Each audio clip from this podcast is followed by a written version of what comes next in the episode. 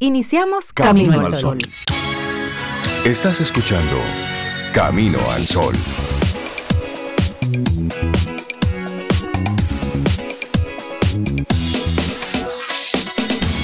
Comienza Camino al Sol. Muy buenos días y bienvenidos a Camino al Sol. Es jueves. Estamos a 23 de febrero año 2023. Buenos días, Cintia Ortiz, Obeida Ramírez. Te mandamos un, un abrazo y un saludo en la distancia. Y también buenos días a todos nuestros amigos y amigas Camino al Sol oyentes, aquellos que conectan con nosotros desde cualquier rinconcito del mundo. Buenos días, Cintia, ¿cómo estás? ¿Cómo te sientes? Pues estoy muy bien, muy bien, gracias, Rey. Buenos días, Sobe. Buenos días a ti, Camino al Sol oyente. Buenos días, buenos días a la vida. Hoy estamos a jueves. Jueves 23. Jueves para el que lleva la 23. cuenta.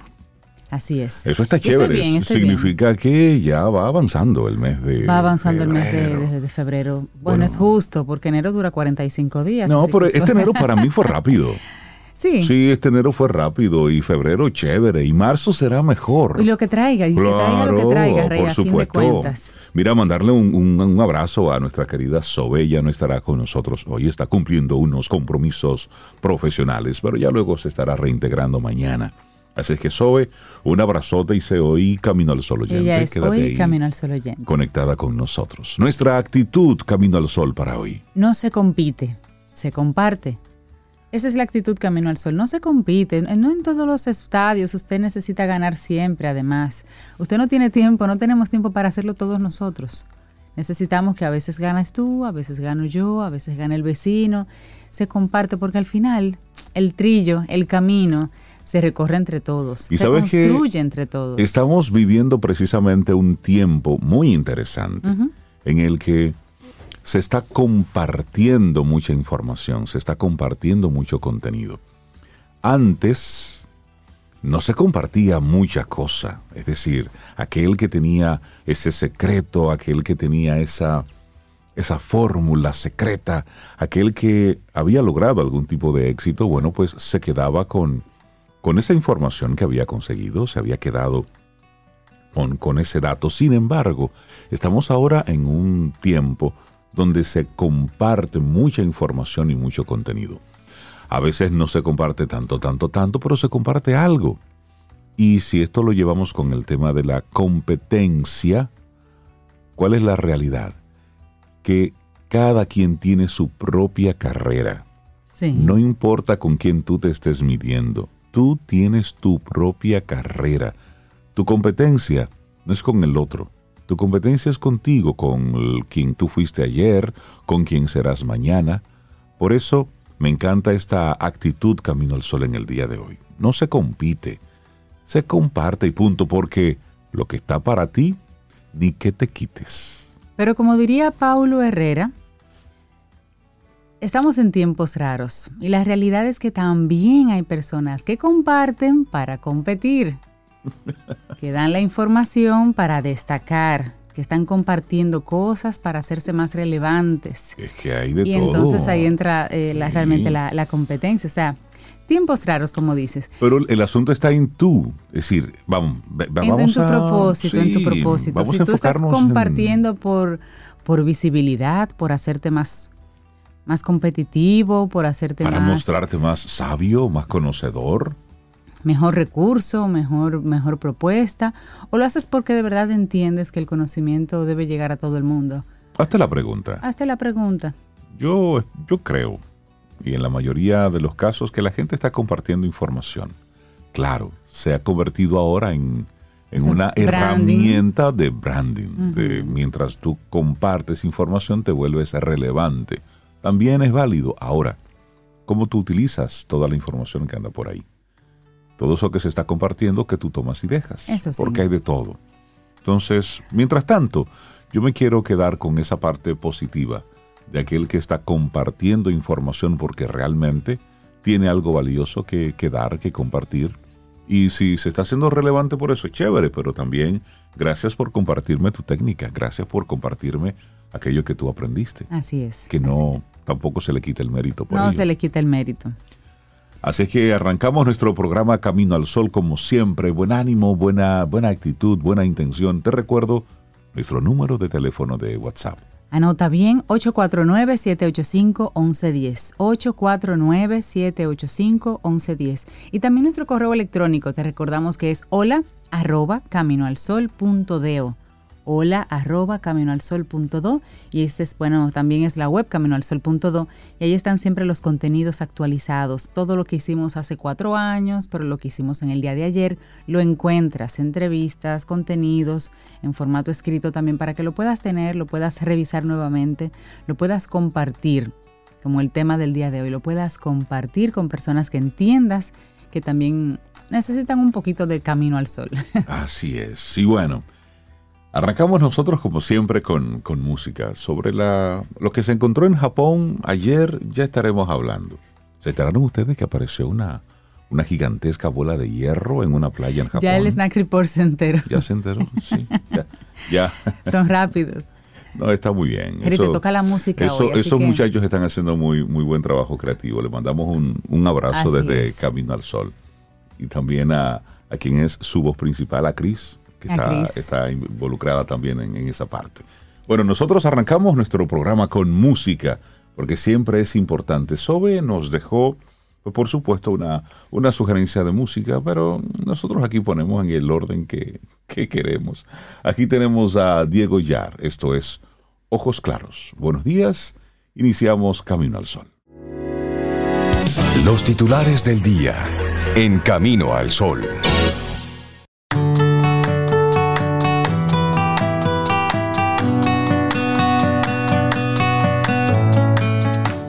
Quien no sabe compartir carece de emociones. Nuestra primera frase del día y el autor Mark Levy. Seguimos avanzando, esto es Camino al Sol y conectamos contigo a través de estación 97.7 FM. Vamos a compartirte entonces de inmediato algunos de los titulares que recoge la prensa nacional e internacional para que estemos desde ya bien enterados de cómo va este día, de cómo va este jueves. El presidente Luis Abinader llegaría al Congreso Nacional el próximo lunes 27 de febrero a las 10 de la mañana para la ceremonia de rendición de cuentas. Sí, eso es este lunes, según el programa del 27 de febrero en el Congreso Nacional. El mandatario estaría a esa hora, pero antes están pautadas otras actividades. A partir de las 8 de la mañana estarían arribando al Congreso Nacional los legisladores, los funcionarios, los invitados especiales que estarán presentes en la ceremonia de rendición de cuentas, que será, recuerdo y repito, este 27 de febrero, como lo es habitual. Así es. Bueno, y hace seis años que no se indexan los salarios de los trabajadores dominicanos. Desde el 2017 en el país no se indexan anualmente los salarios como lo establece el Código Tributario de la República Dominicana.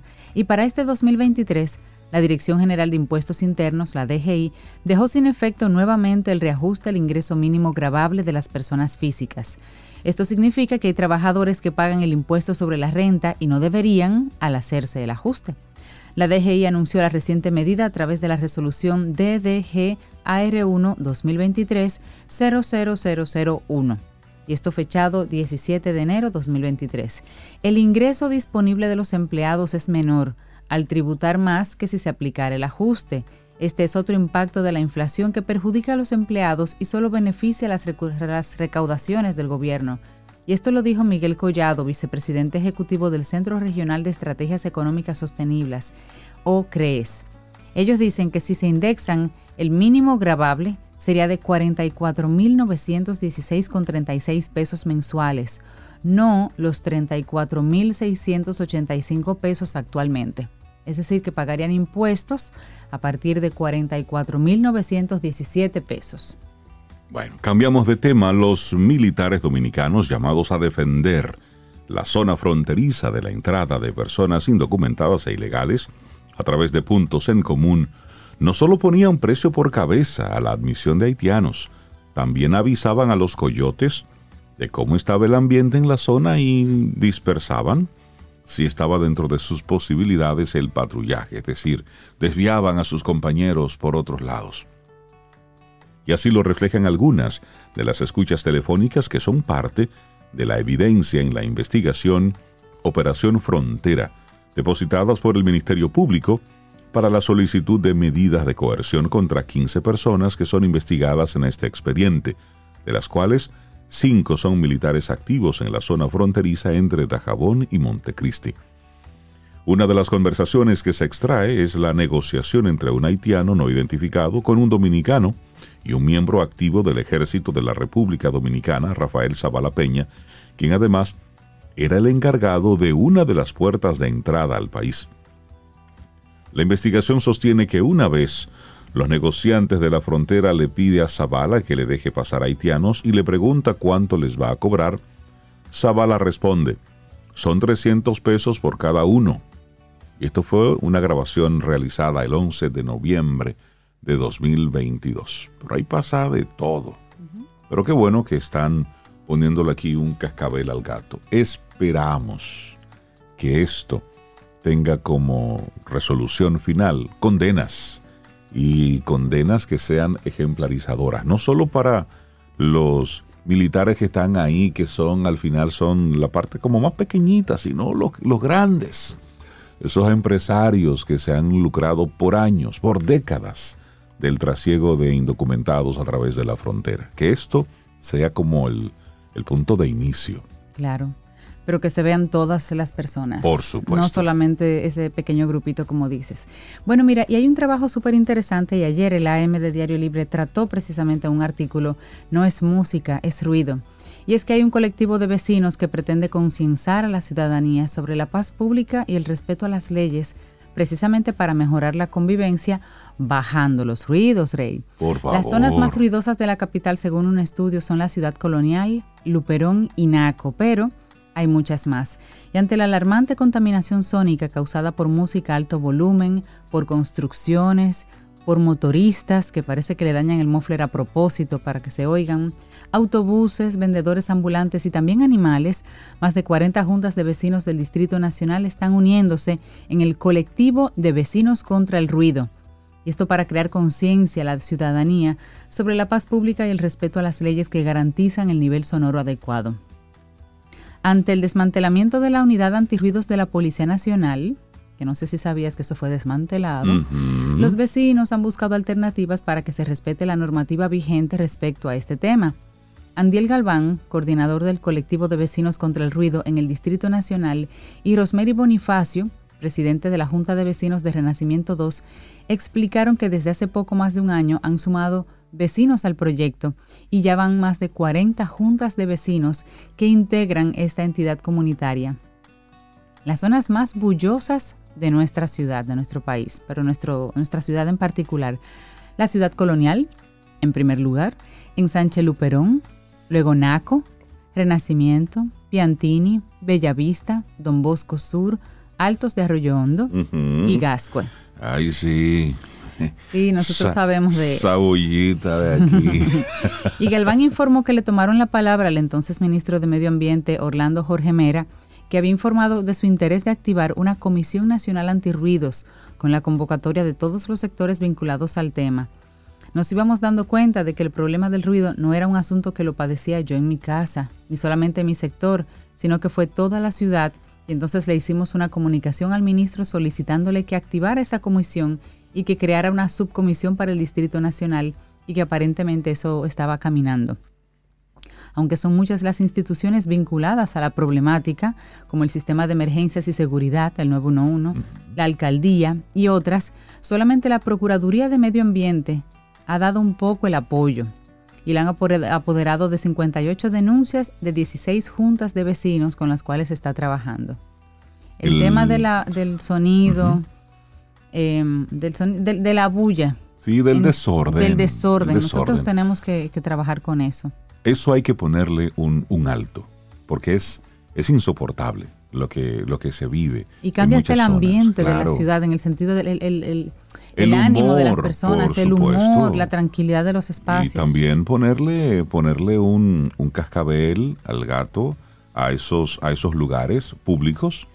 Y ahí entran los clubes, encuentran cualquier espacio donde que reciben Los personas. parqueos y zonas de food los trucks. Sí, todo eso, todo eso hay que regularlo. Una queja que tienen también la Junta de Vecinos, las personas que tienen mascotas, animales, que se van y los dejan encerrados, en un Encerrados balcón. también, eso hay que Y esos regularlo. perritos es- se ponen entonces ya Por sabes. supuesto, sufre el animal, pero también sufren los, sufren los vecinos, por supuesto.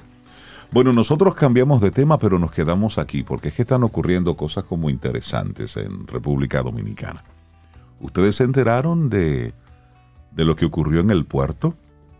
¿De un robo misterioso? No entendí. Bueno, bueno, pues vamos a compartirle la información. Las operaciones que se realizan en el muelle de Jaina Occidental, todo esto se hace bajo un protocolo que es monitoreado por el Cuerpo Especializado de Seguridad Portuaria y por un personal de vigilancia que ha sido contratado por Jaina International Terminals. HIT tiene más de 100 cámaras que captan todos los movimientos en las embarcaciones, todo lo que pasa ahí. Es decir, estamos hablando de algo muy organizado. Si usted ha traído alguna mercancía por este muelle de Jaina y ha visitado el muelle, sabe de lo que le estoy hablando. Pero las volquetas, cualquier persona que quiera acceder a este muelle necesita un permiso, tiene que llevar hasta el acta de defunción, todo debe llevarlo. Sí, y, sí. y todo esto, oye, y el- ese permiso se obtiene enviando un correo electrónico con una solicitud. Es decir, hay un protocolo muy bien establecido para tú llegar al muelle de Jaina. Sin embargo, todos los protocolos de seguridad fueron violentados la madrugada del pasado 16 de febrero, cuando varios individuos salieron de este muelle con aproximadamente 13 volquetas, robando más de 375 toneladas métricas de harina de soya. Estamos hablando de más de 800 mil libras de un buque de descarga que estaba descargando el material agroalimentario y así lo denunció la terminal granelera Tegra, siendo a las 8.30 de la mañana del jueves 16 de febrero, el gerente de seguridad de Tegra, quien es Manuel Adolfo Pérez, recibió una llamada por parte del encargado de seguridad de- del, puer- del- del puerto, que le comunicó sobre este incidente. Entonces, Pérez Rosario explicó, le estaba explicando al periódico Diario Libre que el señor Arismendi Espinal, encargado de seguridad, le dijo que dos individuos ingresaron al muelle a eso de las 3 de la mañana a punta de pistolas y que sustrajeron la mercancía con algo de agresividad. ¿Qué, detalle? Con algo de agresividad. Pero, de acuerdo con los videos a los que tuvieron acceso, no visualizaron la situación mencionada. Observaron un panorama normal y sin nada de presión, con aparentes acciones amigables, por lo que se presumo que hubo algo de complicidad con varias personas. Debe Entonces, haberlo, Rey, no hay forma de justificar. Tú por traes, favor. tú traes una cámara y tú tienes que entregar muchas cosas para que te entreguen. es ¿Entiendes? decir- Entonces, 13 volquetas. la hora, 3 de la mañana. Entonces, ante los procesos y los compromisos que implican las operaciones realizadas en este muelle, el cual solo lo divide una pared de la terminal granelera, las autoridades de esta empresa colocaron trabajadores de seguridad y bueno, hay todo un todo un velo de misterio en torno a este robo, repito, de más de 800 mil libras de harina de soya. Así algo así como medio de película, como que nadie sabe qué fue lo que pasó, con 100 cámaras, con seguridad y con todo lo demás. Interesante. Mira, y también para mencionar, y eso es algo que sale de este planeta. Hay muchas otro tipo- cosas otro que tipo- están saliendo de este planeta. Eh, y hay muchas noticias además, pero hay que elegir. Y entonces hablemos del telescopio espacial Webb, que ayer descubrió galaxias masivas. ¿Qué muestra web? Mira, los astrónomos han descubierto lo que parecen ser enormes galaxias que datan de los primeros 600 millones de años después del Big Bang, lo que indica que el universo primitivo pudo haber tenido una vía rápida estelar que produjo estos llamados monstruos ahora. Aunque el nuevo telescopio espacial Webb ha descubierto galaxias más antiguas y hemos estado mirando fotos de esos encuentros de los primeros 300 millones de años después del comienzo del universo, es el tamaño y la madurez de estas seis aparentes megagalaxias descubiertas ayer, lo que ha dejado atónitos a los científicos. Dieron a conocer los hallazgos en el día de ayer. El principal investigador Ivo Lave de la Universidad Tecnológica de Swinburne en Australia y todo su equipo pues esperaban encontrar pequeñas galaxias tan cerca de los albores del universo, pero no, como dicen ellos, estos colosos Estábamos asombrados, algo incrédulos. Dijo que él y su equipo no pensaron al principio que los resultados fueran reales, que lo que estaban viendo fuera real y que aún necesitan ser confirmados. Los objetos parecían ser tan grandes y brillantes que algunos miembros del equipo pensaron que se habían equivocado. Y es que aparentemente son espacios, por ejemplo, cada uno de los seis objetos, así le llaman a cada galaxia, parece pesar miles de millones de veces más que nuestro Sol. En uno de ellos, el peso total de todas sus estrellas podría ser de hasta 100 mil millones de veces superior al de nuestro Sol, según los científicos que publicaron sus hallazgos en la revista Nature, que ya comenzaron a escribir al respecto. Y sin embargo se cree que estas galaxias son extremadamente compactas y albergan tantas estrellas como nuestra Vía Láctea, pero en una porción de espacio relativamente más pequeña. Bueno, ya que tú estás poniendo esos temas, vamos a cerrar nuestro segmento de informaciones con lo que pasó ayer en Japón. Hay una misteriosa bola gigante que fue hallada en una playa. El hallazgo de una esfera de grandes dimensiones en la ciudad costera de Amamatsu, unos 200 kilómetros al suroeste de Tokio, ha desatado toda una ola de especulaciones. Las autoridades locales, la policía, el escuadrón antibombas despachados a la playa, para investigar precisamente este objeto, desconocen de qué se trata. Repito, las autoridades locales, la policía, todo un escuadrón antibombas, ellos simplemente desconocen de qué se trata, solo han descubierto que esta bola de hierro es hueca. Dicen que no representa una amenaza, mientras algunos sospechan que puede ser algún tipo de boya. Los fascinados habitantes del lugar ya han encontrado algunos nombres para denominar el hallazgo. ¿Sabe cómo le están describiendo? ¿Cómo? Un huevo de Godzilla, o una boya de amarre, o un objeto desde el espacio exterior. Pero la televisión pública japonesa, la, la NHK, mostró imágenes de dos funcionarios en la playa de Ensuama, observando la esfera de metal oxidada cuyo diámetro aproximado es de 1.5 metros. Estamos hablando de, una gran bola de hierro. Pero sí, las autoridades no saben de qué se trata, sabremos nosotros. Hay que investiguen, que nos digan de qué se trata todo, esta, todo este tema. Pero sí, tiene cara como que si fuera una especie de, de una gran boya o de... Por su peso, ¿no? Sí, sí, sí, sí. Son algunos de los titulares ¿Qué será, qué será? que te compartimos aquí en nuestro programa Camino al Sol. Sí, porque con todas las cosas que están pasando en República Dominicana, es bueno ver cosas así raras de las que están pasando también en el mundo, un poco más allá. Laboratorio Patria Rivas presenta En Camino al Sol, la reflexión del día.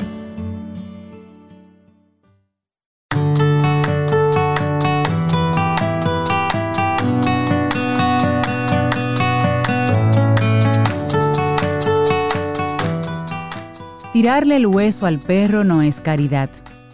Caridad es compartir el hueso con el perro cuando se está tan hambriento como él.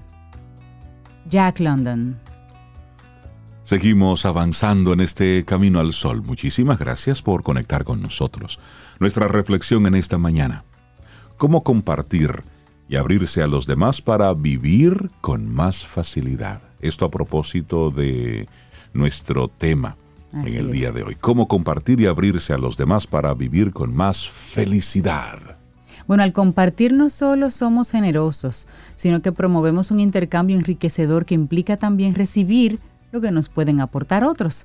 La colaboración está en la base de la vida, solamente así podemos seguir. hay varias formas de abrirse a los demás, compartir felicidad, compartir celebraciones, compartir nuestros pesares, compartir experiencias ajenas y compartir vivencias comunes. Lo que queda de nosotros después de una vida es lo que hemos podido compartir, o sea, lo que le legamos a los demás. Lo que uno vive solo para sí mismo no deja huella. Sin embargo, Atreverse a compartir implica salir del círculo cerrado de uno mismo para llegar al otro y a las personas introvertidas o muy reservadas, pues puede costarles permitir que otros accedan a su mundo. Por eso hablaremos de esto hoy. Claro, y es que vale la pena propiciar los momentos de contacto con los demás. Son ocasiones que a veces se escatiman por comodidad o por la propia inercia de la rutina, pero que suelen merecer el esfuerzo las posibles pequeñas renuncias personales que pueden conllevar se recompensan y se compensan con esa posibilidad de sorpresas y descubrimientos, pero también con la capacidad de transformación implícita en cada encuentro con el otro. Compartir con otros quizás sea más fácil de lo que pensamos, no solo a través de palabras, sino también de emociones, desde la voluntad de darse a los demás, de permitirles entrar en nuestra vida, tanto como de atrevernos a entrar en la de ellos y sentir lo que ellos. Puede tratarse quizás tan solo de un café con un amigo. ¿Qué podemos compartir? Y sobre todo, ¿cómo podemos compartirlo? Sí, a la gente le cuesta. Bueno, compartir genera comunicación, genera riqueza y genera vida.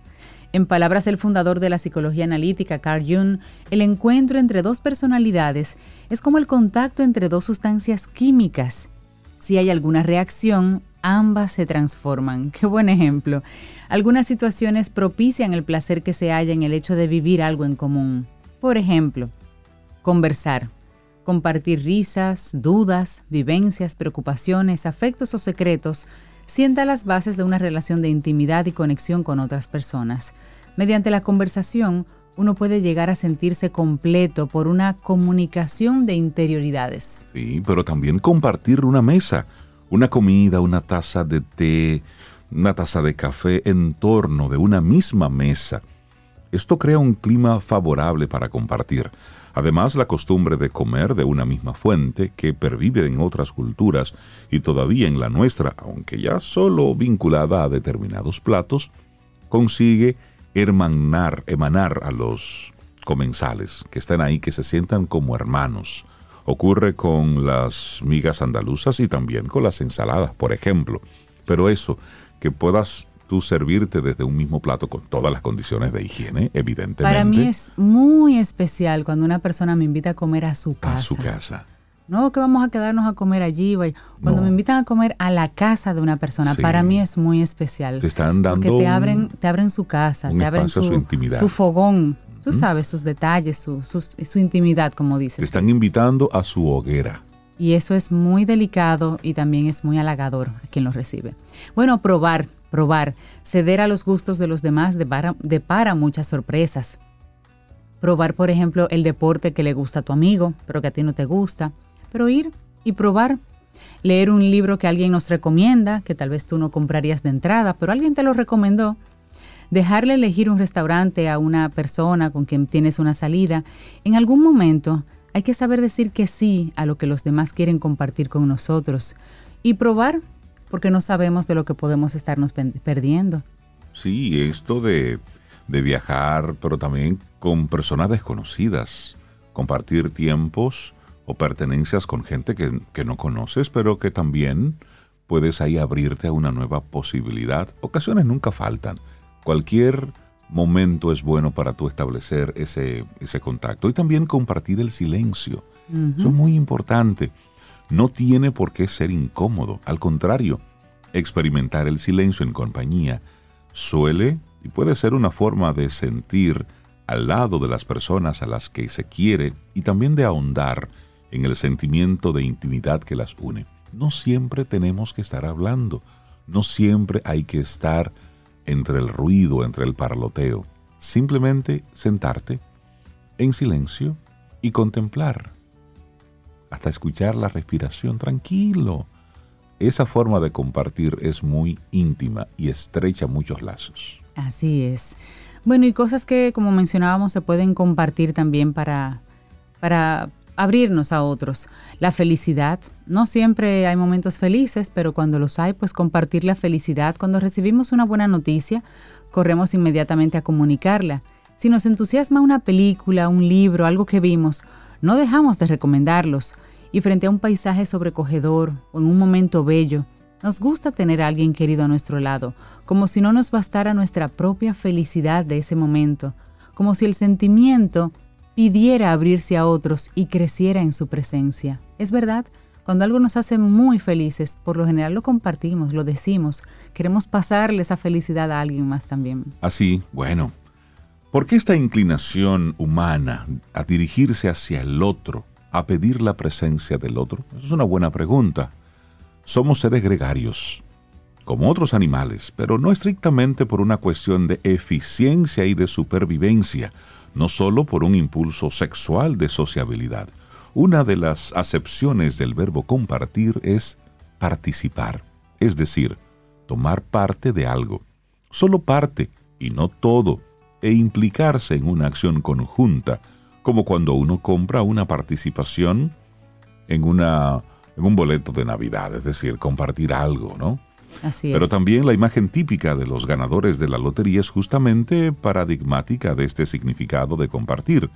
Nunca se trata de personas aisladas. Siempre es una fiesta colectiva en la que se hace difícil distinguir quiénes han ganado y quiénes simplemente se están sumando a la celebración. La felicidad no se restringe a unos pocos afortunados, sino que se extiende casi de forma unánime a todo un país y es realmente sincera. Y esto lo vemos cuando República Dominicana ganó, bueno, ahora en la Serie del Caribe. Hay Sí, una tú- tú te felicidad que se de que tú eres de los comparte. toros, del Licey, del escogido. En ese momento tú eres de República Sí, Dominicana. yo tenía pendiente que yo era de las águilas, pero celebré también. Es decir, es esa sensación que se comparte y que te hace sentir que eres parte de algo más grande. Así es, así es.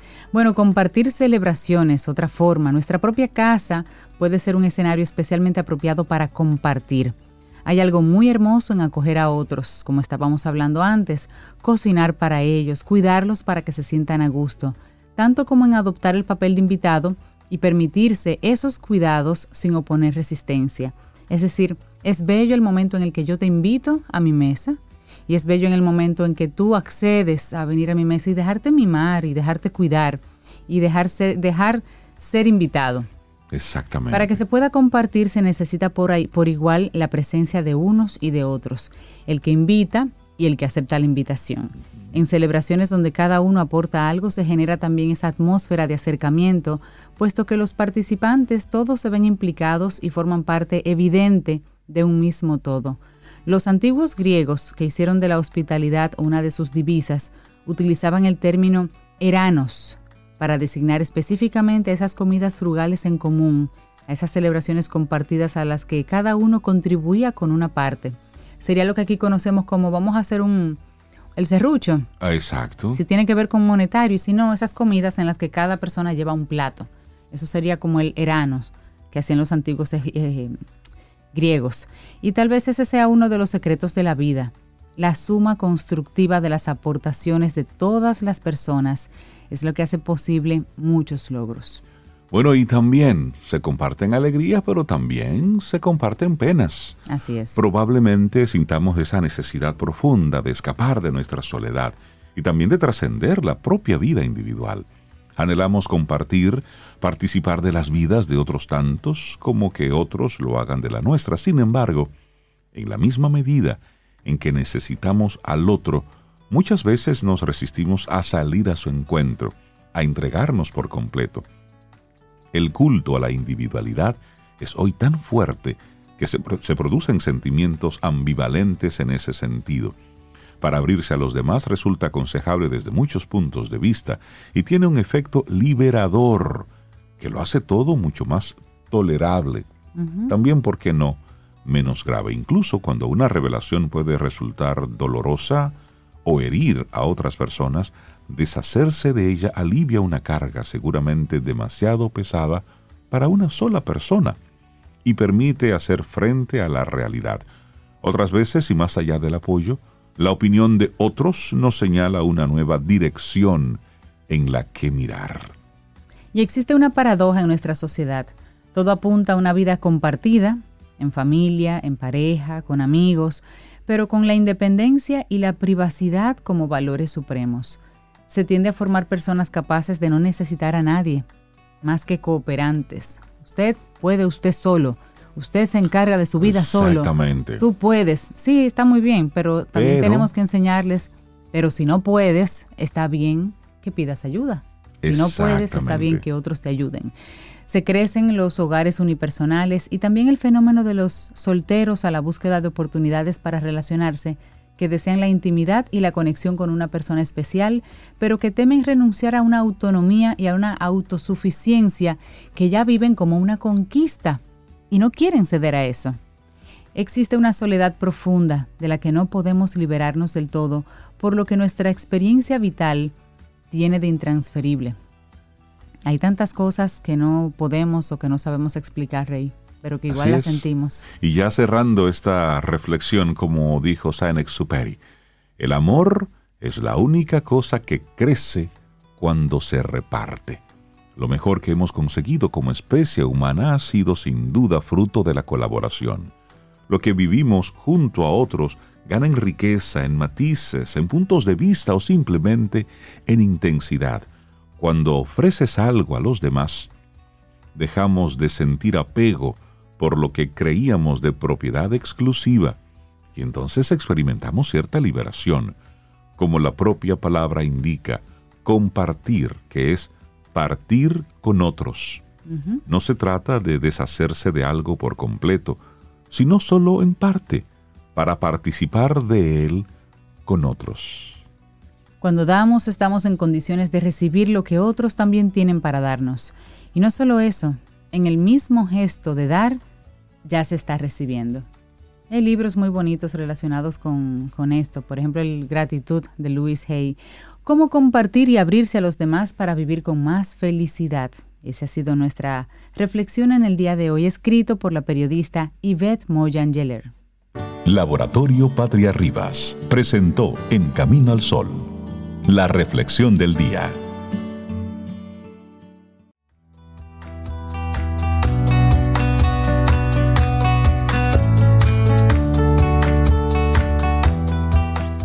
Una hermosa frase del Gabo, Gabriel García Márquez, dice, yo creo que todavía no es demasiado tarde para construir una utopía en que nos permita compartir la tierra.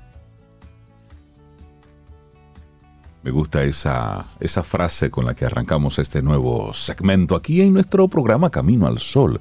Muchísimas gracias por conectar con nosotros a través de estación 97.7 FM y también caminoalsol.do. Te lo repito para que siempre estés ahí conectado con nosotros. Y una persona que está siempre ahí presente es nuestro buen amigo Richard Douglas con su opinión personal. Richard, buenos días. Bienvenido de nuevo a Camino al Sol. ¿Cómo estás?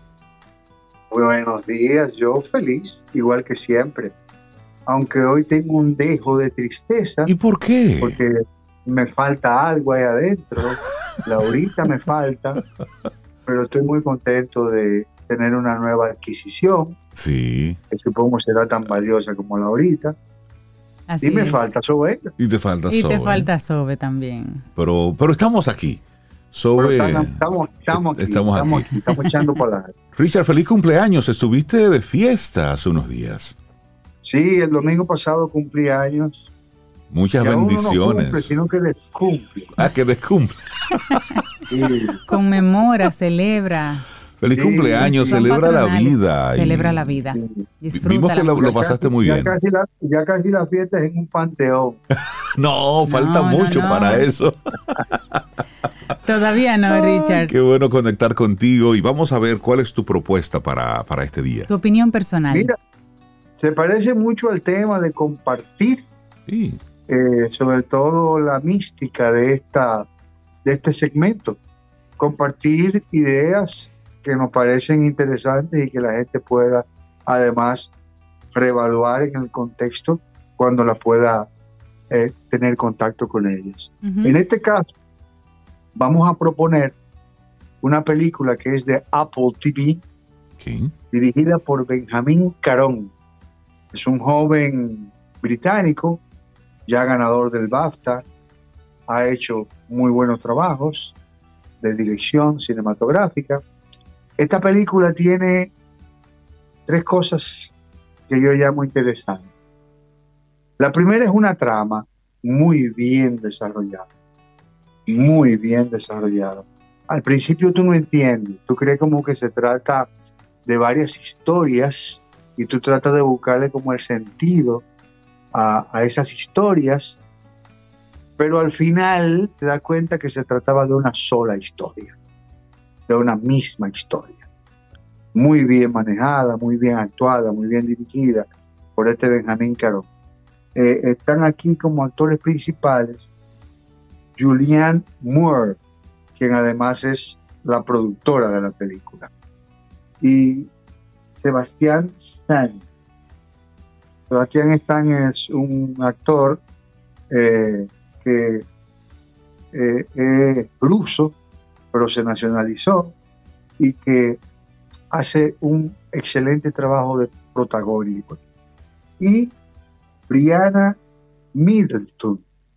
Brianna Middleton es una cantante, compositora norteamericana, una morenita simpatiquísima, chévere, muy linda, que además hace un excelente trabajo de actuación, bien dirigida por este Benjamín Caro. Y Justice Smith. Justice Smith es un joven eh, actor, jovencito de 23 años, que ha hecho muy buenos trabajos y aquí se destaca en el trabajo que hace porque además no se parece a lo que él hace normalmente. Y, y la gran actuación de John Lee Ghost, que no necesita mucha presentación, mucha presentación porque lo conocemos, cuando lo veamos lo vamos a conocer. Es el que hacía de, de muy amigo de Jeff Bridge en la serie que les recomendamos, que se llama eh, del, señor que era de la silla y que después se mudó y se casó y la hija se la llevaba, que es una película de, Amazon, es una serie de Amazon que se llama... Eh, bueno, ahora mismo no me acuerdo. No, pero, pero, realmente ese señor es un, veterano de la actuación. Sí, muy bien, muy conocido. Pero Richard, mencionemos el, nombre de la película que estamos, eh, eh, de la que estamos hablando en el día de hoy. Sharper. Sharper. Un plan perfecto. Sharper. Es importante que la busquen en la plataforma de Apple TV o en cualquier plataforma que ustedes puedan encontrarla. Pero Sharper de Benjamin Caron con Julianne Moore Sebastián Stan, Brianna Middleton, Justice Smith y John Lego. Hay una gran cantidad de actores de reparto que están todos muy bien. La película está muy bien dirigida, muy bien fotografiada y además los actores están eh, en, su, en su contexto cada uno. Muy bien manejados, muy bien dirigidos. No se la pierdan, búsquenla, Apple TV. Gracias por este chance a ustedes y a Supermercados Nacional. Richard Douglas con su opinión personal. Muchísimas gracias, Richard. Sigue celebrando la vida, porque ya nos tocan, son semanas patronales. Todo febrero es y Hay que, exacto, todo febrero es tuyo. Cuídate mucho y esperamos... ya es un requete permanente. que tengas un excelente día, amigo. Un gran abrazo, buen día. Igual, un abrazo. Ten un buen día, un buen despertar. Hola. Esto es Camino al Sol. Camino al Sol.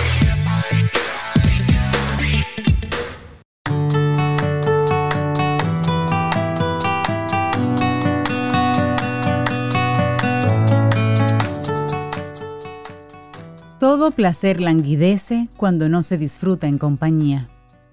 David Hume. Seguimos avanzando en este camino al sol. Es jueves, estamos a 23 de febrero. ¿Te gustó esa pieza de Clint Mansell, Perfection? Preciosa. Precioso Tenía ahí pedacitos que se parecían a, al Lago de los Cisnes. Sí, esa música así, Hermosa. Eh, como le llaman cinematic. Cinematic. Que es música de, precisamente de película, tiene esos, esos altos, esos momentos así. Maravilloso. Que es bueno escucharlos y disfrutar. Usted cierra los ojos y se deja llevar. Independientemente de que le guste ese tipo de música o no, usted cierra los ojos y déjese llevar un poquitito porque debemos cuidar lo que entra a nuestro Sí, ser. sí, sí, y estamos en tiempos así como de tanto ruido, que ese tipo de música como que nos transporta a otro lugar. Sí, una Eso es banda bueno. maravillosa, por ejemplo, en 007, The Writings on the Wall. Sí, esos... Esa banda como suena, wow. Es eso, permitirnos disfrutar de ese tipo de, Sí. ese tipo de, de música. Darse, darse esos regalos.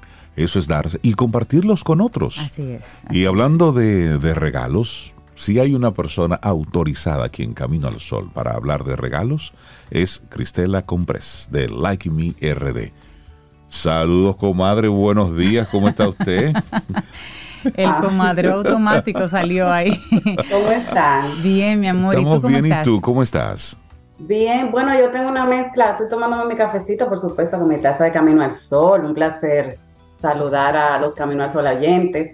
Eh, con mucha vergüenza, honestamente. ¿Y por porque? ¿Qué? La semana pasada estuvo Ramona por aquí y eh, prácticamente ella estaba feliz de que ustedes no estuvieran, y excúsenme. Sí, Sí, pero una cosa, Y la dejaron ser aquí.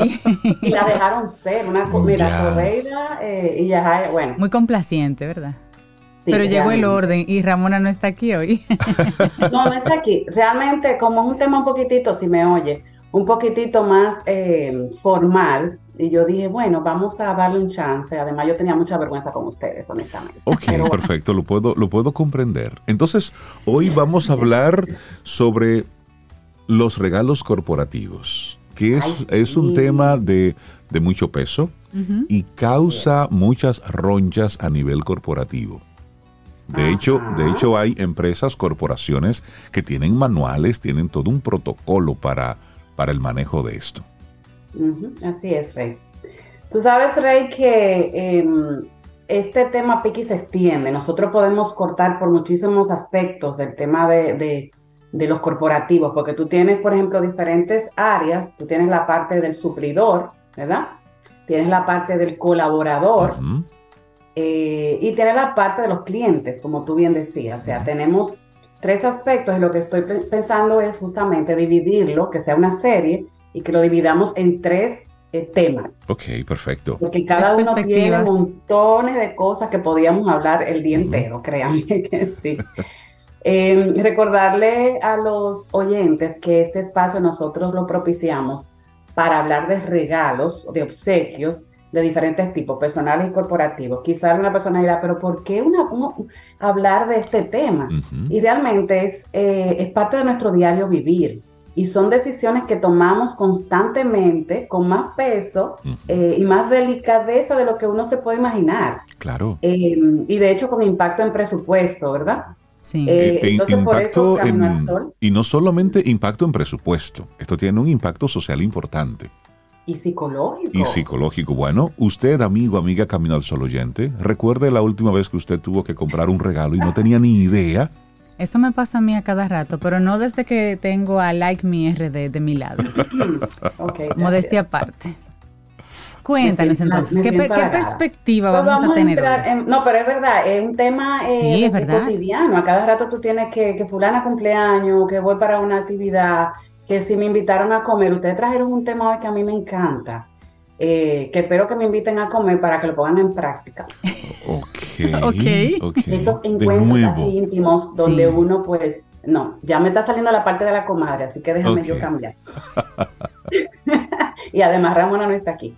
Pero sí, lo que ustedes estaban hablando, maravilloso. Y justamente eso que Cintia dijo ahorita, de cuando tú abres tu casa, tu espacio, eh, también hay un tema de un regalo para el anfitrión y todo eso que nosotros hemos hablado en otras ocasiones. O sea que tiene mucha relevancia en lo que tú transmites al entregar un obsequio. Por eso estamos aquí. Entonces, eh, este tema de regalos corporativos, señores, es, es buenísimo y tiene, es súper antiguo. No obstante, fue a partir del siglo XIX donde comenzó a darse una connotación un poco más de marketing, eh, donde se comenzaron a utilizar los elementos ya eh, que llamamos, ¿verdad?, de promoción, eh, brandeados, o sea, con la marca de tu, de tu empresa o de tu producto o servicio. O sea, que fue tomando tanta importancia que se fueron haciendo asociaciones de suplidores de este tipo de, de- productos para las empresas.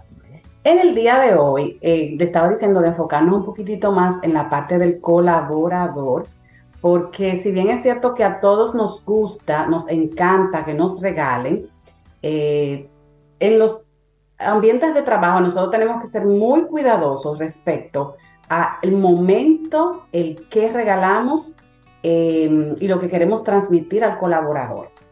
En especial, recordarles que yo no voy a entrar en temas donde, eh, eh, ¿verdad? Tiene que ver más con el tema psicológico o del clima laboral, nada de eso. Pero sí hay muchas empresas que caen en el error de utilizar los regalos como un colchoncito, como un pasamano de las situaciones profundas que tienen en, su- en sus eh, áreas de trabajo de clima laboral. Entonces, aunque es una, una excelente herramienta, no puede ser el centro de tu estrategia de fidelización de los empleados, de los colaboradores. Tiene que ser un adorno, un adicional, pero no el todo, ¿verdad? En, en el caso de los, me pueden hacer cualquier pregunta y ustedes lo saben, ¿eh? No, que siéntanse libres. Los regalos en las empresas. Siéntanse como en su programa. ¿Eh? Siéntanse Este como en su programa. eso. Eh, les recuerdo. Si fuera Ramona, le diría que no lo dejan ni hablar, ustedes lo saben, pero bueno. Nosotros hablamos del regalo como un elemento de lealtad, de, de fidelizar, de apreciación. Eh, por ejemplo, en el caso de los clientes, acuérdense que el cliente interno es nuestro colaborador. Claro. O sea, usted tiene que verlo como un cliente interno. Y ese nivel de, de enamoramiento y de chulería que usted le ejerce a un cliente externo, tiene que pasarlo a su colaborador en primera instancia. Claro. ¿verdad? Que se ha hablado mucho de que usted tiene que tener esa gente contenta, tranquila. eh, Y sabes que el- y estamos ahora cerrando el mes de febrero y por lo general el mes de diciembre es el que se utiliza para tener esos detalles. Sin embargo, tú te pasas 11 meses interactuando también con esa persona sin tener ningún tipo de detalles para quedarnos ahí con ese y no necesariamente un regalo tiene un componente de algo externo o muy costoso. Un regalo puede ser inclusive hasta un hasta el acceso a algún tipo de contenido. exacto. Es decir, cualquier pero yo me voy. Tú has dicho. Tú has dicho algo muy pues importante. no, no, no eh, lo he dicho. Sino es, es eso, es como reenfocar un poquitito eso. Y más ahora que hoy estamos utilizando el concepto de tiempos raros. ajá. cómo nosotros desde la empresa podemos mantener a ese colaborador también tan interesado. De mira, aquí está el trabajo, pero ¿qué más hay por ahí?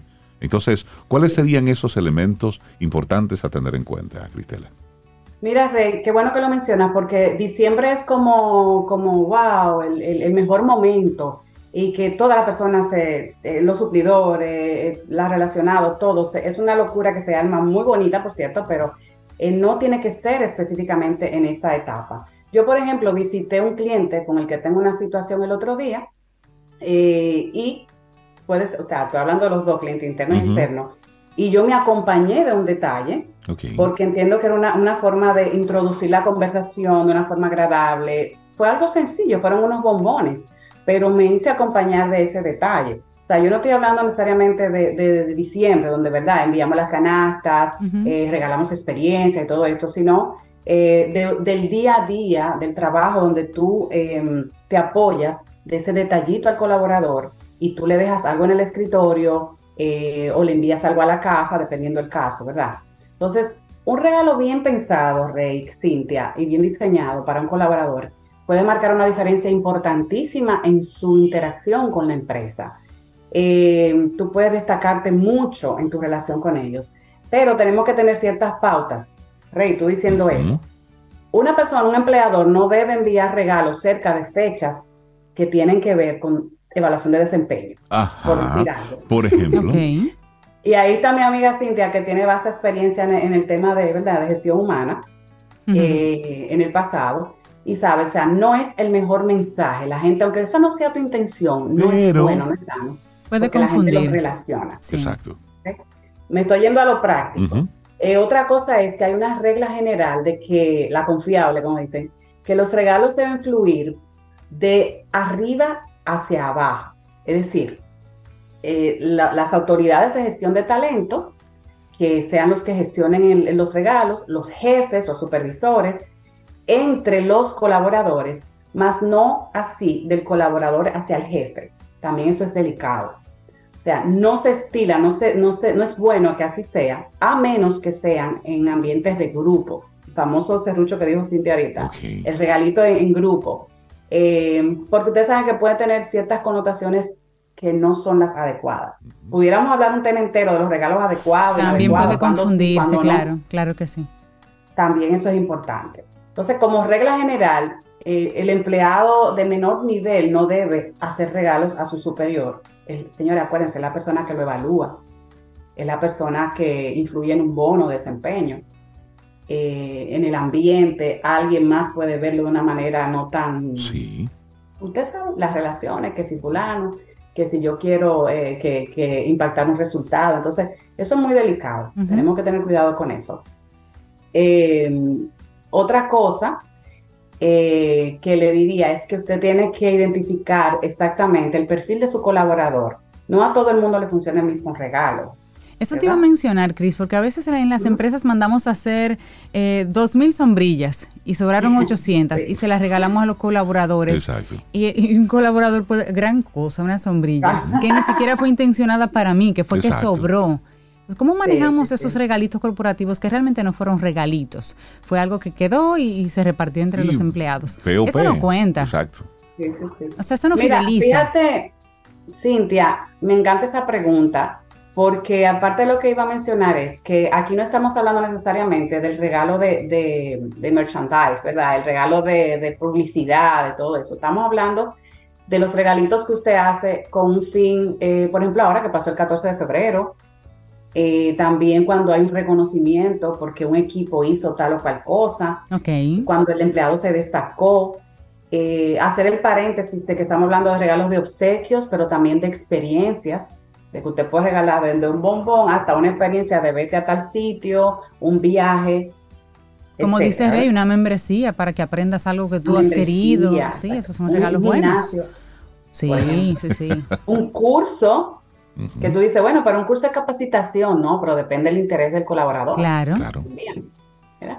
Entonces, eh, respondiendo a esa parte de tu pregunta, es bueno dejar saber si, si es un restante de que simplemente tú estás eh, compartiendo eh, algo que es de tu marca, que tú quisieras que ellos tuvieran en sus manos para que también lo, lo, eh, lo utilicen y sirva de, de promoción. Tú haces como una introducción.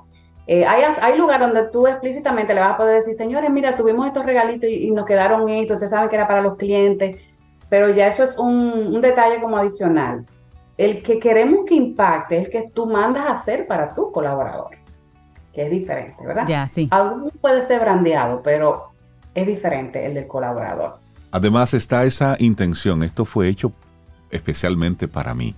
Me gustaría que habláramos así brevemente, aunque este es un tema bastante extenso, en, en el tipo de regalo corporativo. Estamos hablando, enfocándonos en el colaborador interno.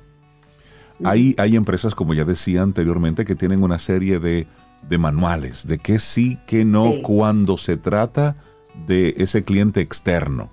Es decir, que darle a, a un suplidor o, o a un cliente externo. Pero, ¿qué ocurre hacia lo interno? ¿Cuáles serían buenas prácticas? Ya tú dijiste, un curso y demás, pero ¿dónde pudiera la empresa estar teniendo algún tipo de, de fallo? ¿Con qué tipo de, de detalles? Que a veces hacemos las cosas mal, pero es simplemente por desconocimiento. Por desconocimiento. Es decir, un detalle que el colaborador, lejos de sentirse agradado, pudiera tener una connotación distinta. Un set de jabones.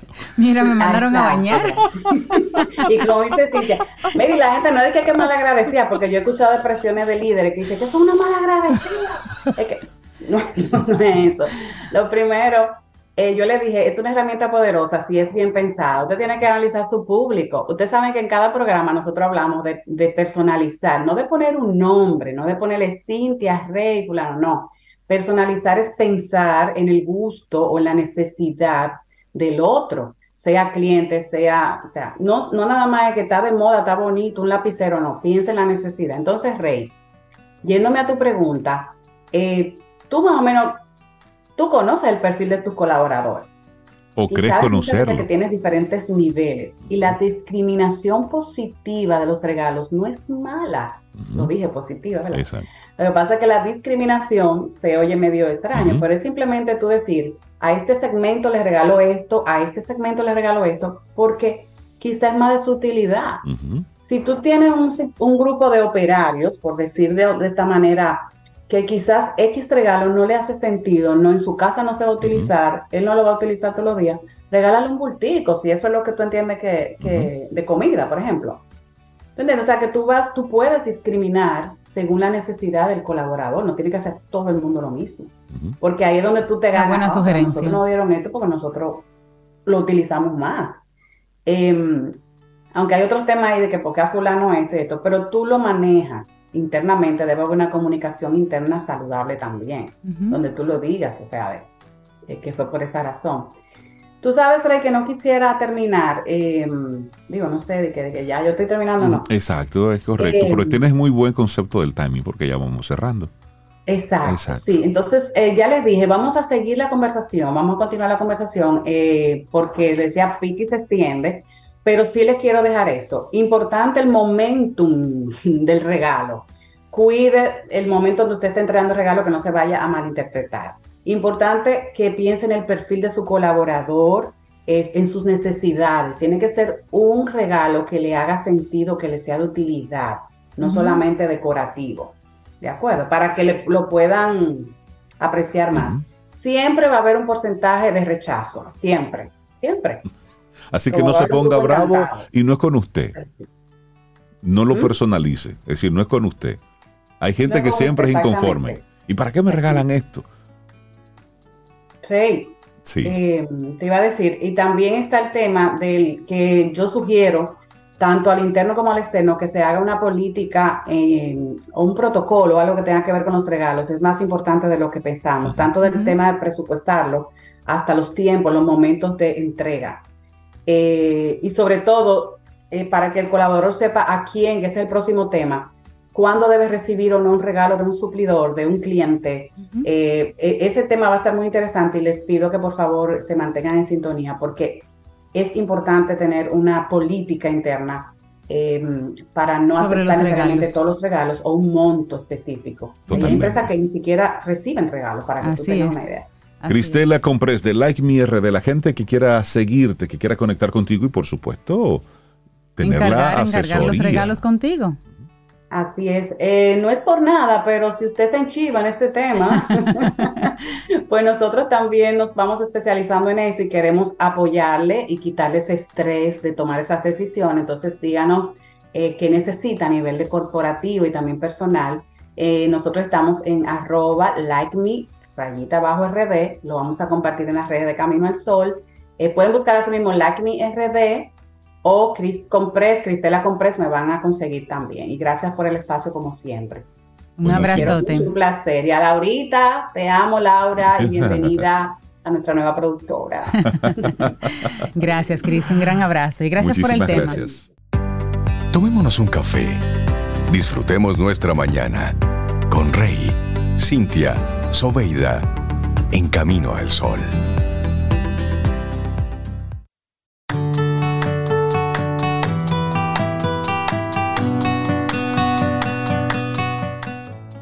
Nuestra siguiente frase es de Khalil Gibran. Hermosísima esta frase. Dice, das poco cuando das tus posesiones.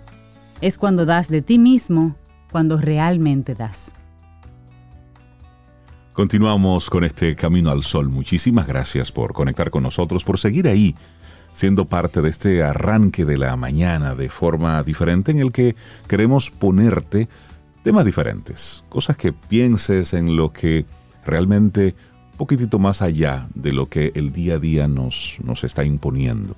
Y una de estas conversaciones interesantísimas que queremos tener en este momento es con el doctor Santiago Valenzuela Sosa. Él es, eh, su especialidad es neurocirugía oncológica, estereotáxica y endoscópica y viene de parte del centro Gamma. Buenos días, doctor Santiago. Bienvenido a Camino al Sol. ¿Cómo está? Buenos días, encantado de estar aquí en este nido de talento y de tecnología, Ay, ay, ay. escondido como una perla en el centro de Arroyo Hondo. Nadie sabe que ustedes están aquí produciendo conocimiento, ayudando a la gente, orientando, con una voz magistral de un locutor nítido y una estrella que sabe más de gamma y de radiocirugía que cualquier médico. Doctor, me gusta Un y placer estar aquí. queremos que venga todos los días. Encantó esa porque nos gusta. o sea, presentación, claro que Sí, sí. no, eso es increíble. Nosotros tenemos aquí en Santo Domingo demasiado talento. República Dominicana es una cantera de talentos. Y afortunadamente hemos ido desarrollando nuestro pobre y pequeño país.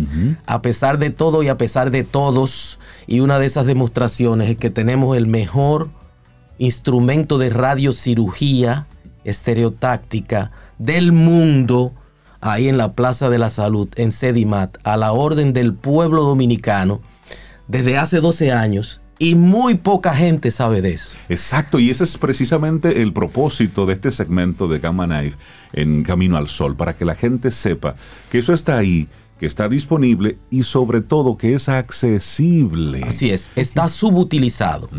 Deberíamos hacer por año 300 o más pacientes y solamente estamos haciendo 100 pacientes. Eso está cubierto por todas las ARS. Eso, esa institución tiene un fin de solidaridad, no de mercurialidad. Muchos pacientes desprovistos de cualquier recurso han sido tratados. Ya tenemos en 12 años, tenemos que vamos a cumplir ahora en marzo, tenemos 1.248 pacientes tratados, pero debimos haber tenido tres veces esa cantidad. Y es que la gente desconoce eso. La gente teme a veces entrar a eso, pero gracias a Dios y a ustedes en su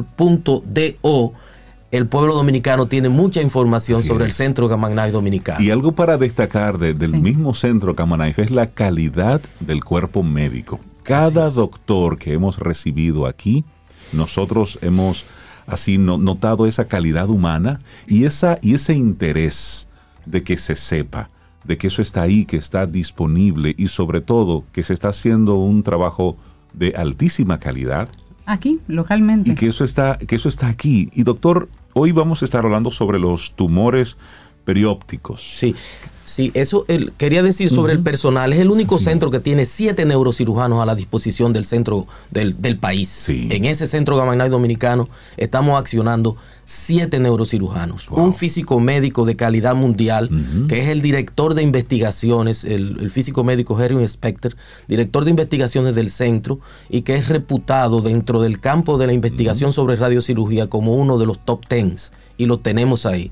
Tenemos un excelente eh, neuroradiólogo, el profesor Peter Stoeter, alemán también, que vino a retirarse a Santo Domingo y apoyar al Centro Gamma Knife Dominicano. bien. Y tenemos el apoyo de uno de los creadores de la tecnología junto al profesor Lars Lexell, que es un sueco que fue profesor de neurocirugía del Karolinska Institute en Estocolmo, que en el 51, 1951, se inventó lo que era la radiocirugía, un concepto nuevo, y creó el mejor aparato de radiocirugía que existe, que es el Gamma Knife. Uno de sus alumnos es Christer Lindquist, que está vivo todavía, uno de los que estuvo con el profesor creando la, y desarrollando esa, el- la subespecialidad de la radiocirugía y que es uno de nuestros apoyos eh, principales cuando confrontamos un caso un poco difícil. Y realmente eso de tumores periópticos es uno de los, de los filones donde el Gamma Knife es excelente, porque todo lo que está dentro de la órbita está al lado del nervio óptico, que es uno de los 12 pares craneanos y el más sensible de todos. Ustedes saben que eso tiene que ver con visión, eso tiene que ver con retina, eso tiene que ver con vía óptica.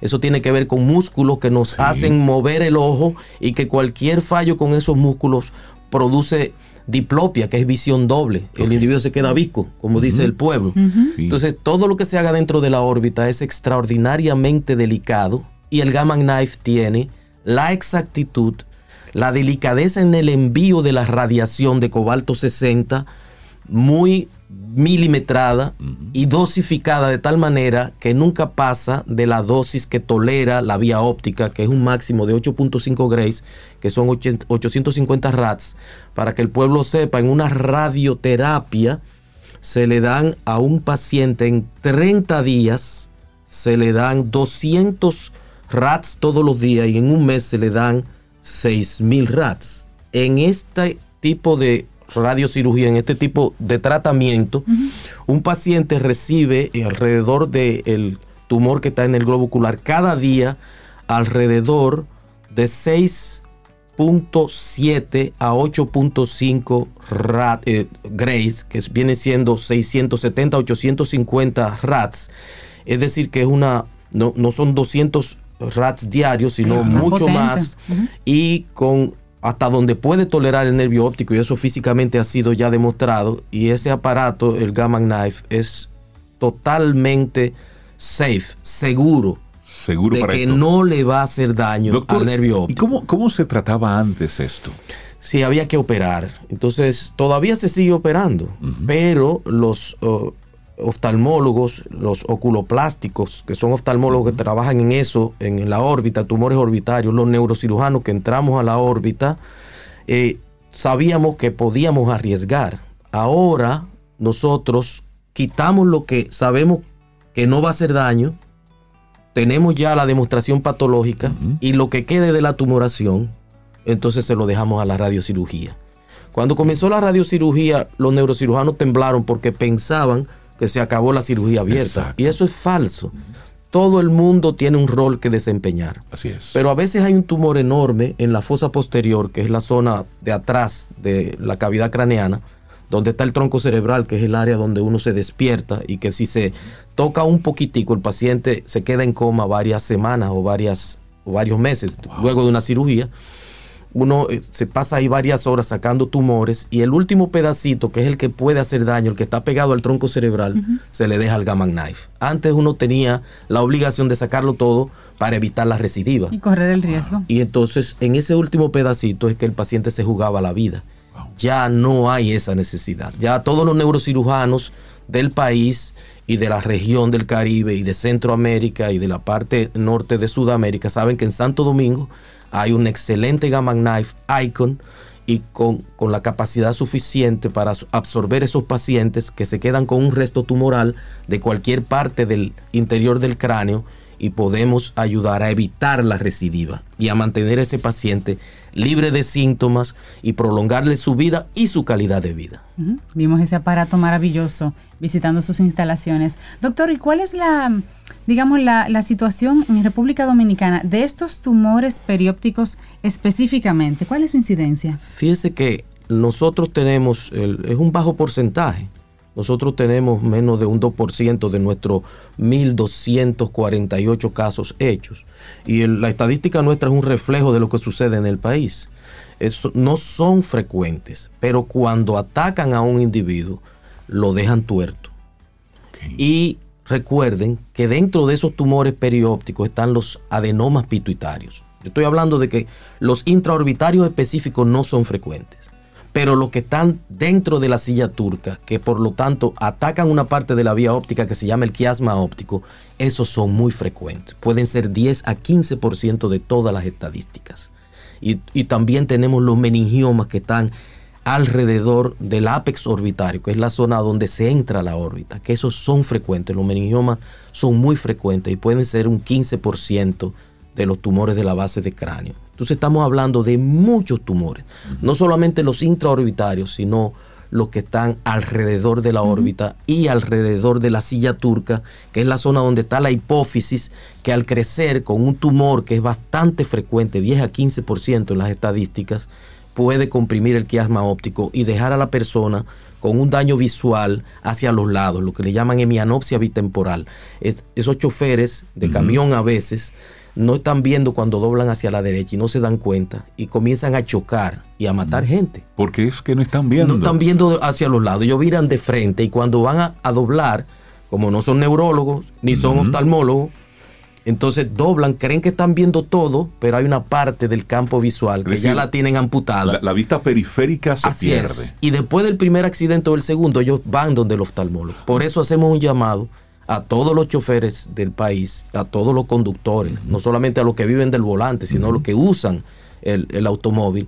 Por favor, cualquier defecto visual, cualquier disminución de la agudeza visual de mañana o de noche, deben ir al oftalmólogo. En Santo Domingo y en República Dominicana la oftalmología está muy desarrollada y ya hay suficientes oftalmólogos para atender a todos los dominicanos todos los días. Totalmente. Doctor, hablemos de causas posibles de estos tumores periópticos, es decir, ¿qué pudiera ocasionarlo? Fíjese, las metástasis pueden atacar el interior de la órbita.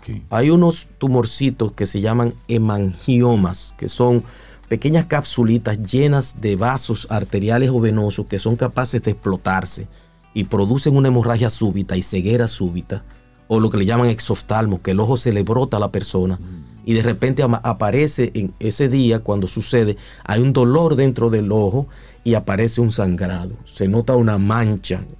Hay mucha gente que hace la hemorragia más simple, que es una hemorragia subconjuntival, que a veces abre los ojos estando boca abajo, se irrita la conjuntiva y aparece un pequeño sangradito. Eso es una, tontería que el oftalmólogo ve a cada rato y sobre todo en personas que están tomando aspirina o están tomando cualquier antiagregante plaquetario, aparece esa hemorragia subconjuntival que no es nada, pero yo estoy hablando de una hemorragia en que el ojo duele, el ojo se brota y se mancha la conjuntiva de sangre. Muchas veces por, eh, porque se ha explotado un hemangioma que tenemos desde que nacimos y que va creciendo con el tiempo. Para esos hemangiomas, esa radiocirugía con gamma knife, que se hace fraccionada, no se le da todo el tratamiento en un día, sino que se fraccionan tres, cuatro o cinco días, eso es magia. Esos tumores, sin tener el neurocirujano que abrir la órbita, se secan, se destruyen y se quedan como un chicharrón de Villamella, pero no tan sabroso, pero se quedan tranquilitos y más nunca se se vuelven a llenar de sangre. Doctor, hablemos de la edad. Sí, todas las edades son posibles. Pero las edades medias de la vida son las más frecuentes, 40, 60 años. Pero mientras más mayorcito, más eficaz la radiocirugía y menos indicada la cirugía.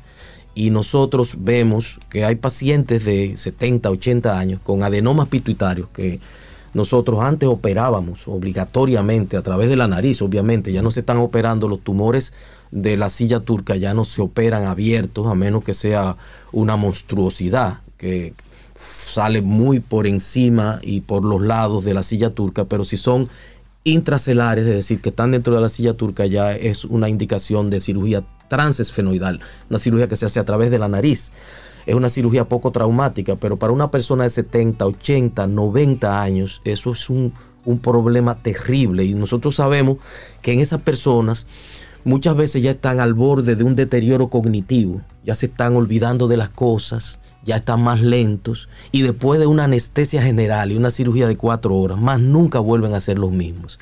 Es decir, la gente por ejemplo, y le llamamos la atención a todos esos envejecientes, no, que yo me voy a hacer mi trasplante de rodilla, 84 años, ya se le están olvidando las cosas.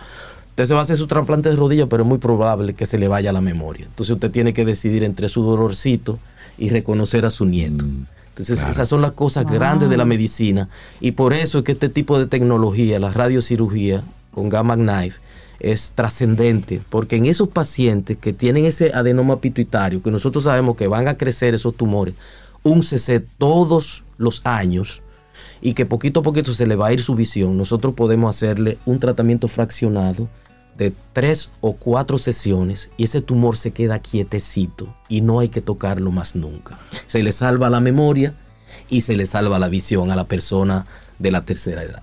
¿Qué tan ambulatorias son esas, esas cirugías, doctor? La persona cuando recibe ese, ese, ese tratamiento, esa cirugía, ¿regresa a casa el mismo día? ¿Ustedes se quedan en observación? El mismo día. Siempre se quedan conectados con nosotros y, ellos no sienten nada. Es un asunto indoloro. Yo le digo siempre a los pacientes, usted va, usted va a pensar que no se le hizo nada, pero se le ha hecho todo. Entonces, esa energía que es de cobalto 60, 192 fuentes de cobalto 60 concentradas en un solo punto, hacen un, un, un efecto devastador sobre la patología y respetan todo el cerebro circundante. Entonces ellos no sienten absolutamente nada. Lo único que se siente son unos pines que nosotros le ponemos en la cabeza, una especie de tornillito finito, para que todo el paciente no se mueva. Porque si se movió un milímetro, se cambió todo. El punto cambió, claro. Entonces, cuando se habla de tumor perióptico, nosotros estamos hablando de visión, estamos hablando de la vida útil de ese paciente. Y ahí, cuando le ponemos el marco estereotáctico, que es ese aparato, Nosotros usamos un anestesiólogo para que el paciente no sienta nada. Es una pequeña sedación, no es intubación ni nada.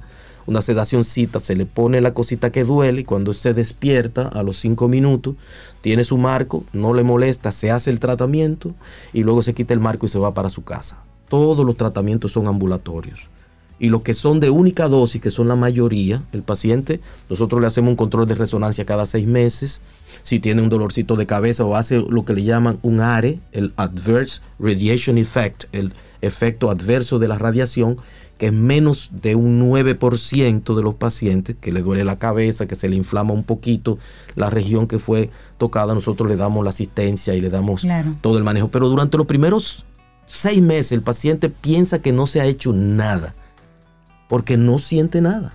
Entonces, en la resonancia es que se ve el efecto sobre la tumoración. Estamos hablando con el doctor Santiago Valenzuela del Centro Gamma Knife y el tema inicial son los tumores periópticos. Doctor, para el Camino al Sol oyente que está conectando con nosotros ahora mismo, vamos a recordar así brevemente cuáles pueden ser esos síntomas que se convierten en una bandera de alerta para investigar qué está ocurriendo por ese lado. Sí, lo primero es diplopia, visión doble. Usted mira hacia adelante y debe ver uno. Usted se mira hacia adelante y pone el dedo índice de la mano derecha delante de usted. Usted lo mira y tiene que ver un dedo. Un dedo. Si usted ve dos dedos y volteando los ojos pone el dedo a la derecha y pone el dedo a la izquierda y usted ve dos dedos hacia abajo y hacia arriba, si usted ve dos dedos, ya usted está viendo doble. Eso es una anomalía. Y una de las causas de esa anomalía muchas veces es la diabetes, muchas veces es la hipertensión, muchas veces puede ser un- una isquemia cerebral, un derrame, que te lo pone a uno a ver doble. Eso es algo que hay que consultar primeramente. Si usted no tiene ningún déficit en el brazo, que no se le cae, si se le cae la mano, claro que usted va a ir donde un neuro. Pero si usted solamente tiene visión doble, usted debe ir inmediatamente donde un oftalmólogo y particularmente un neurooftalmólogo, que son los subespecialistas de la oftalmología que se dedican a- al área de neuro. Puede haber dolor, dolor, el ojo no debe doler, el ojo no debe doler. Usted tiene un dolor dentro de la cavidad orbitaria, que usted sabe que usted no es migrañoso, que nunca le ha dolido la cabeza, porque los migrañosos tienen ese dolor periorbitario tan típico, eh, pero a veces esos migrañosos tienen un aneurisma que cuando está por explotar le duele la cabeza y cuando explota el paciente se mete en coma y ya eso es otro tipo de cuadro. Exacto. Estamos hablando de un dolorcito en el ojo que va aumentando, que no se le quita, que no se parece a los dolores que a usted le dan de cabeza. Y estamos también viendo el edema que hay alrededor, un ojo hinchado, sin haberle dado un trompón, que Dios, que Dios libre a uno. Son Ese ojito síntomas. hinchado que comienza y, y ese ojo que se, que se tira hacia afuera, que hace proptosis o exoftalmos, un ojo que todos los días o todos los meses está un poquito más hacia afuera. Eso es una alerta de que hay algo dentro de la órbita que está ocupando espacio, está empujando el globo ocular. Todo eso es así. Disminución de la visión de un solo lado, por ejemplo. Ya ustedes tienen que tener esa alerta, que estoy viendo menos de ese lado. ¿Qué está pasando? Esos tumores comprimen el nervio óptico.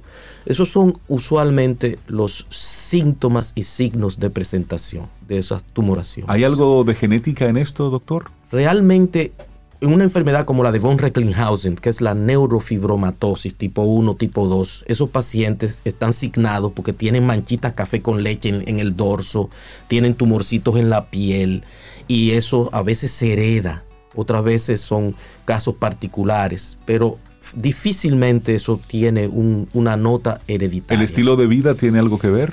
Realmente, la, para fines de tumoración, el, el hecho de uno estar obeso, de uno estar obeso, de estar fumando, de estar eh, no durmiendo, no ejercitándose, la sedentariedad, todo eso provoca tumoración. Es decir, una vida insana, acelerada, a todo lo que da, con un estrés máximo. Eso no lo aguanta nadie. Entonces la genética se revela y nosotros tenemos genes, genes protectores de los tumores y genes inductores de tumores. Exacto. Y nosotros con todo esos desarreglos que le hacemos a la vida y endrogándonos y haciendo pendejadas para vivir nada más el momento y, y no prolongar la vida como la mamá mía que en marzo, doña Consuelo, que Dios la bendiga, cumple 100 años. ¡Wow! Porque ¡Qué ha tenido bendición! una vida organizada, dedicada al bien de sus hijos y de su comunidad, y Dios le ha regalado esa protección contra los tumores. Nosotros mismos somos los que nos producimos nuestros tumores. Y esa señora, a pesar de todo el estrés, de todas las dificultades de su vida, ha llegado a 100 años, sin nada de tumor, sin cirugía. Y eso es un ejemplo de que viviendo disciplinadamente, organizadamente, sanamente, hay una protección muy grande en contra de los tumores. Definitivamente. Doctor, vamos a recordar, la gente que quiera conectar con el centro Gamma Knife, cuáles son las vías de contacto y, por supuesto, de forma particular, tener contacto con usted. Claro, y también saber si una persona que está escuchando puede ir directamente al centro o tiene que ir primero a un a un oftalmólogo, a un médico de otra naturaleza que los refiera con ustedes. Sí, sí. Ustedes tienen una la magia de Charosky Corporal, la doctora Charosky Corporal. Así es. pueden tener el teléfono de ella, 829-343-2177. El de un servidor, ustedes me llaman a mi secretaria, doña Altagracia, al 809-412-0990, extensión 221. Y esa es la puerta grande para tener la mejor tecnología al alcance de su mano. Doctor, ha sido un lujo tenerlo con nosotros en el día de hoy. Ojalá recibirlo de nuevo para seguir conversando sobre este y otros temas tan interesantes que son, por supuesto, luz.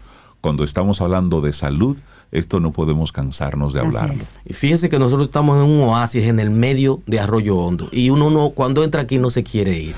Así que ustedes me van a tener de nuevo aquí desde que me llamen. Maravillosa conversación, doctor. Santiago Valenzuela Sosa, neurocirugía oncológica, estereotáxica y endoscópica del Centro Gamma Knife. Maravillosa conversación, doctor. Gracias. Gracias a ustedes por la invitación.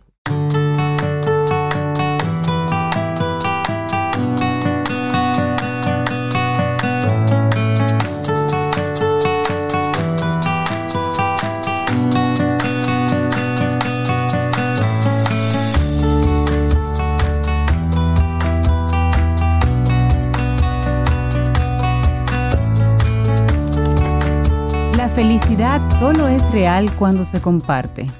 Es una frase anónima, pero no podemos evitar decir que es muy real.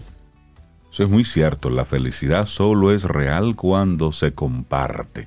Bueno, y estamos nosotros llegando prácticamente al final de nuestro programa Camino al Sol. Gracias por todos los comentarios que nos hacen. Se quedan muchísimas preguntas para, para el doctor, pero gracias. Ya está el teléfono del doctor y de la doctora Sharosky mm, sonando. Sonando ahí. Sí, ya, ya. Bueno, pues gracias por, por estar ahí presentes y, y atentos a este tipo de, de contenidos, porque precisamente de eso se trata, de que podamos compartir ese tipo de información. Cerrando ya nuestro programa, recordarte nuestra intención Camino al Sol para hoy. No se compite, se comparte.